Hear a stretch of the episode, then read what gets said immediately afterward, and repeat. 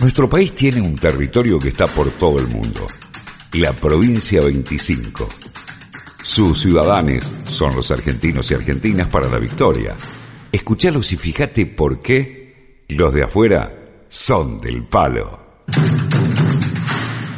Estamos además con otros dos habitantes de la provincia 25, que son Rosana Gallo, que está en Le Mans, Francia, y con Juan Goldín, que está en Lisboa, Portugal, con experiencias diferentes, ¿no? De emigración. Envidiable haber estado en la movida española, Robbie, de haber sido algo alucinante, donde empezó a pasar de todo rápidamente, ¿no? Fue como, como una explosión, como de, tanta contención, explotó todo. Acá en Portugal ya había pasado el 25 de abril, la revolución de los claveles, hubo contrarrevoluciones, eh, fue un momento increíble también, pero ahí toco de oído, porque llegué, llegué mucho más tarde. Yo ahora que, esto, que te estoy escuchando, me viene a la memoria Osvaldo Soriano, que él su mujer era belga. Él llegó y se, exilió, primero fue a Bélgica, pero él se dio cuenta que la movida de, exiliados argentinos estaba en París. Así que bueno, ahí este, estuvo con Cortázar y qué sé yo. Y escuchándote hablar, este, Robbie, veo que has guardado tu acento. Te lo digo porque hay una anécdota de, de Soriano que cuenta que él no quiso exiliarse en ningún país de habla hispana porque que ha, escuchado acentos espantosos, entonces, entonces buscó un país que no fuera eh, hispanoparlante, por eso se fue a exiliar a, París, que ahí por lo menos él este, guardó su acento argentino.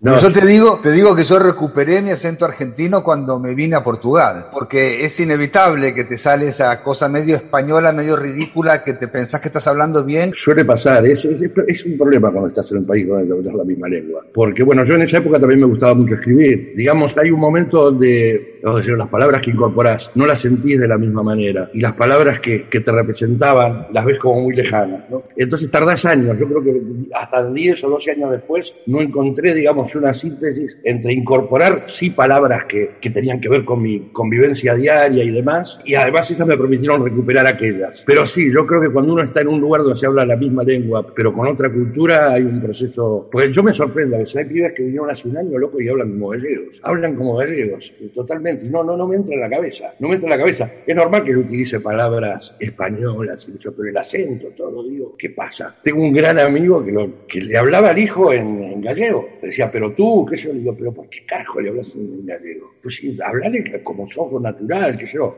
Y bueno, al final conseguí cambiar el chip. Tal vez eso tenga que ver con las distintas olas migratorias, ¿no? Que tuvo Europa y yo te quiero preguntar específicamente de España, ¿no? Por un lado, como veníamos charlando, la de las exiliadas y los exiliados. Después, bueno, tanto Juan como Rosana decidieron irse durante el menemismo. Me fui un día antes del menemismo. Cuentan que la ciudadanía de la provincia 25 suele meter las patas en la fontana di Trevi, tomar tinto del pingüino en Australia, hacer pintadas en las madrugadas del DF y cantar la marcha en todos los idiomas. El nois peronistes, todos unidos triunfarem y como siempre farem un grit con tot el cor visca Perón, visca Perón, per que es gran argentí que es va a conquistar a la gran masa del pobre, combatiendo al capital. Pero, pero, qué gran que Los de afuera son del palo. Y con respecto más que al turismo, a las olas migratorias que estuvo recibiendo España desde ese 76 hasta el momento, ¿no? ¿Cuáles fueron y cómo, cómo, cómo, cómo se vivieron, cómo se están viviendo? Ya, primero vino la ola, digamos, del siglo esa fue una ola que fue muy bien recibida, que tuvo mucha facilidad para conseguir trabajo, para insertarse en la sociedad y demás. En realidad hubo una ola migratoria previa, que fue la de los hippies que iban a Ibiza, esos son anteriores digamos, incluso a nosotros. Ellos llegaron cinco o seis años antes y bueno, después vinimos nosotros, que ya fue mucho más masiva, esta divisa era, era, mucho menos gente. Después empezaron a venir otras, otras olas donde, mm, digamos, se veía más al típico argentino arrogante, eh, no se sabía bien por qué venían por qué carajo venían. Y después, digamos, una hora que fue muy positiva y que para nosotros fue como un baño de, ver otra vez, por fin otra vez argentinos normales, que es argentinos, eh, gente que no, porque eran muy elitistas todos los que venían, fue después del 2001. Después del 2001 hubo un éxodo así masivo y vino mucha gente así trabajadora, porque antes eran todos, todos de, derecha, la, gente que venía, gente así muy sensata, y esa fue una de las, de las olas más positivas. Y después por primera vez durante el kirchnerismo, por primera vez se producen cifras contrarias, que hay más regresos que venidas. Y bueno, y ahora hay viene bastante gente y la verdad es que viene gente, digamos, como bastante reaccionaria, gente que viene como muy rebotada con el, con el país, ¿no? Gente que, que parece eh, sacados por un mimeógrafo que produce La Nación y Clarín, ¿viste? Vienen con, la, con, la, con Clarín en la cabeza, hay de todo, ¿no? Pero yo diría que esas lamentablemente son mayoritarios y nos dan muchas veces vergüenza ajena, ¿no? Por las pelotudeces que dicen a veces los españoles lo miran como diciendo, ¿este que me está diciendo? Porque dan como, normalizan ciertas cosas que aquí no, no se ven como normales. ¿Qué sé yo? A mí me, me me pasa, por ejemplo, en, en, algún chat que estoy con compañeros míos del secundario y entonces veo algunos que hablan, no son los negros, esto, los otros, los vagos, pero eran pibes, viste, de Nacional de Quilmes, un colegio público. Yo me acuerdo de uno de los primeros viajes que hice con mi mujer española en Mar del Plata, que era carnaval, eh, viste, la nieve, que se juega con la nieve, que yo. Y un chico pasa y le hace, venía la mujer con la chica y le hace tac y le tira un poco de nieve, ¿no? Así. Y la madre se da vuelta y le dice, negro tenías que ser. Bueno, mi mujer no, no, no entendí, dice, pero viste lo que le dijo. Es decir, no, no entendía nada. Y eso es, en ciertos sectores en Argentina es como normal, eso, ¿no? Entonces, de eso también vienen. Los de afuera son del palo una versión posta nacional y popular sobre lo que pasa por el mundo. Andan por todos lados eso, no son los que están llegando a todos los países que tenemos, son un poquito estos reaccionarios y odiadores de Argentina que vienen con un discurso como, como decís, que normalizan cosas que son incomprensibles y, dan, dan, dan, dan mucha vergüenza ajena. Hablando de estas cuestiones racistas, ¿no? Que acá en Argentina se dan de esta forma particular. ¿Qué es lo que pasa con ese tema, con el tema del racismo? Que ya lo habíamos hablado con Rosana y con Juan. ¿Cómo se da en España todas estas corrientes migratorias que provienen de África, de Asia en menor medida? Yo te diría que en general España no se caracterizaba por ser un país donde había racismo, ¿no? En general la gente no era, racista. Eh, lo que pasa es que con las crisis ya sabes lo que, lo que pasa y ahora, digamos, eh, la acción de, ha surgido con mucha fuerza de una extrema derecha, que es la que representa a vos, que con el tema de la crisis económica, el problema del trabajo y qué sé yo, solivianta muchísimo el tema del racismo. Y lamentablemente, contrariamente a lo que ha pasado en Francia, los partidos de derecha no le han hecho el aislamiento eh, de no pactar con ellos, de no darles, poner una barrera entre, entre todos los partidos, incluso la derecha, con respecto a, esta, a estos fascistas. Aquí no, aquí por cuestión de oportunismo, el PP y Ciudadanos, incluso que se denomina del centro, han pactado con ellos, por lo cual les ha permitido tener un crecimiento que hubiera sido inimaginable. Han pasado de cero diputados hace cuatro años a tener el tercer grupo en el Congreso, ¿no? que tienen como 60, 70 diputados. Y en algunos lugares este, los gobiernos de derecha dependen de ellos. Entonces hay un crecimiento, lamentablemente. Yo te puedo decir que nosotros no lo padecimos para nada.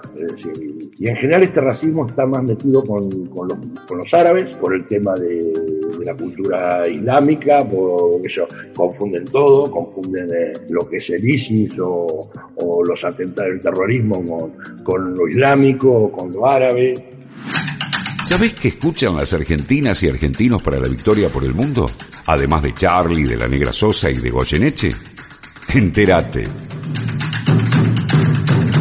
Este tema es Barrionalistas, que está hecho por los chicos del maíz, que son unos chicos de aquí de Valencia, que hacen letras con un gran contenido, con un contenido muy interesante y además participan, ellos son muy solidarios, participan de, todo evento que se realice por, por las luchas por los derechos y demás. Entonces, creo que es muy interesante escuchar a estos hip hoperos, los chicos del maíz. Tan solo son rutinas, vidas cruzadas en este mundo en ruinas, lleno de gestos de miradas, vecinas, vecinos, la caña del domingo y Josefina dejándose la pensión al bingo. FM La Patriada Podcast. Lo de afuera son del palo. A falta de un buen choripán, los ciudadanos de la provincia 25 le dan su propio toque a las comidas de todo el mundo. Se impone preguntarte lo de la paella la valenciana. ¿Qué tiene la paella la valenciana que otras no tienen? A ver, no te voy a decir lo mismo de Alicante que uno de Castellón que uno de, Valencia. Yo te puedo decir como la, la paella valenciana, que se llama paella valenciana clásica, es una paella que, cuyas carnes se pasó de la rata del almarjal, que era con lo que se hacía, eran unas ratas que crecían en, en la zona de la bufera, y unas ratas de campo. Se dice que que así empezaron las primeras paellas. La paella se hace con conejo y pollo, ¿no? Lo que se llama la, la, la paella valenciana. Y luego, digamos, eh, se prepara primero el... eh, Es importante que el arroz sea el arroz bomba, que es el, un arroz originario de aquí de, Valencia, es un arroz excelente. Y luego, bueno, eh, se hace el sofrito con el tomate, con aceite de oliva. Algunos le ponen cebolla, otros dicen que es sacrilegio ponerle cebolla. Y dicen que también un secreto es el tipo de agua que tenemos aquí en Valencia, el agua que tenemos en Valencia. Y todo está, digamos, en el, en el fuego, en cómo se hace el fuego, digamos, cómo se tiene preparada la leña, cómo se va apartando la leña en su momento, y en las cantidades de agua y, y, y arroz que se pongan. Bueno, por supuesto también se le pone el azafrán, aunque lo más normal es que la gente le ponga colorante, porque no hay, el azafrán es, bastante caro. Esa es la paella valenciana, a mí me hace gracia porque muchas veces eh, cuando vas a Argentina y te pides una paella valenciana te ponen paella, paella de, con mariscos, ¿no? O con pesca, y esa no es la, la paella valenciana, esa es la paella, la paella valenciana, es la paella de arroz y conejo, y originalmente se dice que era la paella de rata de arpajal. La de, la de mariscos es más la catalana, ¿no? Bueno, Digamos, no, es la no. que se hace en Barcelona, es... es- No, es, la paella de mariscos, eso tampoco, porque Eh, me encanta, sí. es la paella de mariscos. Y la paella de mariscos hecha en Valencia es excelente. Y sobre todo, yo lo que recomiendo es el arroz a banda que se hace en Hay miles de formas. Está, pues está el arroz del señoret, hay, hay muchas variantes de arroz. Cuando vaya a Argentina, si alguien tiene ahí un- una parrillita o algo donde podemos hacer un fuego, yo me llevo los, los ingredientes. Ah, bueno, me olvidaba de las verduras que se le ponen los y los napes. Yo siempre que voy, me llevo las latitas con las verduras, porque hay unas latitas que llevan las verduras necesarias para la paella, y siempre me mando ahí en Quilmes una, una paella, hacemos asado y paella. Ayer me hice un, que es otra cosa, una caldereta, y eso se hace con todo tipo de pescado, con raya, que se llama, preparás con las cabezas, cuando compras pescado, que te apartan la cabeza, te apartan las espinas, yo- los voy congelando, congelando, congelando, y como tengo muchas, hago un super caldo, y hago un preparado con ñora, bueno, y con otras cosas, y, y- y con eso se hace el arroz en caldero, me salió espectacular. Y decime, ¿la paella también es importante, el socarrat, esa cosa quemadita Bueno, en el fondo? El socarrate es cuando vos haces la paella, si la haces como hay que hacerla, la última parte de abajo te queda, porque claro, el secreto de la paella es que el arroz te quede sequito y que te quede durito, no que se te haga gachoso. Por eso ahí está el secreto del tiempo, del agua y demás. Y entonces, si, si se hace como se, como se debe, te queda, digamos, como quemadita la parte de abajo, que se pega un poco al, al- a la paella, ¿no? La paella se llama la, eso que se parece a una sartén, eso es la paella. Entonces le pasás con una espátula y eso está quemadito abajo, que eso, eso es bocado de cardenal. Eso es, Eso es lo, es lo más rico del mundo, el socarrat es lo mejor, lo mejor de la paella, lo mejor. Danos de la- del, del agua de Valencia para digerir todo eso. Ah, bueno, y el agua de Valencia es un agua que se hace con champán, con zumo de naranja, mucho zumo de naranja, champán, y después el otro agregado puede ser ginebra o puede ser vodka, es el, generalmente es un jarrón así, y, y ese es el agua de Valencia, ¿no? que sienta, sienta muy bien. Los de afuera son del palo. ¿Qué es ser peronista en Valencia? Uy, ¿qué es ser peronista en Valencia? Bueno, primero era dar un montón de explicaciones a- con otros compañeros que compartía pro- proyectos, luchas políticas aquí en Valencia que tenían que ver con el Estado, eh, a compañeros de la izquierda hacerles entender. El advenimiento de Podemos ayudó mucho, porque Podemos, digamos, la gente de Podemos, la gente que dirigía Podemos, Monedero, Rejón, Pablo Iglesias, entendían lo que era el movimiento peronista. Entonces eso nos, nos ayudó bastante. Pero todos los días tenemos que explicar a, a compañeros de lucha lo que es el peronismo y demás, porque ellos asocian el exilio cuando estuvo aquí con Franco, etcétera, etcétera. Pero bueno, poco a poco lo van, lo van entendiendo. A fuerza de hacerles ver eh, Sinfonía de un Sentimiento, es lo que recomiendo, le recomiendo siempre a mis compañeros de aquí de España, empiezan a entender cómo es eh, el peronismo. Los de afuera son del palo. Desde allá, Leo Chiriano, Rosana Gallo y Juan Goldín. Y por aquí, Guadalupe Roverano. Los de afuera son del palo. ¿A los son del palo los de afuera?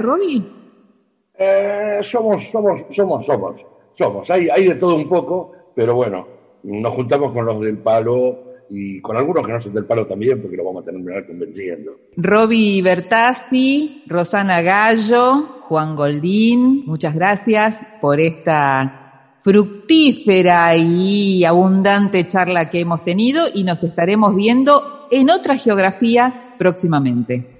Los de afuera son del palo. Una versión posta nacional y popular sobre lo que pasa por el mundo.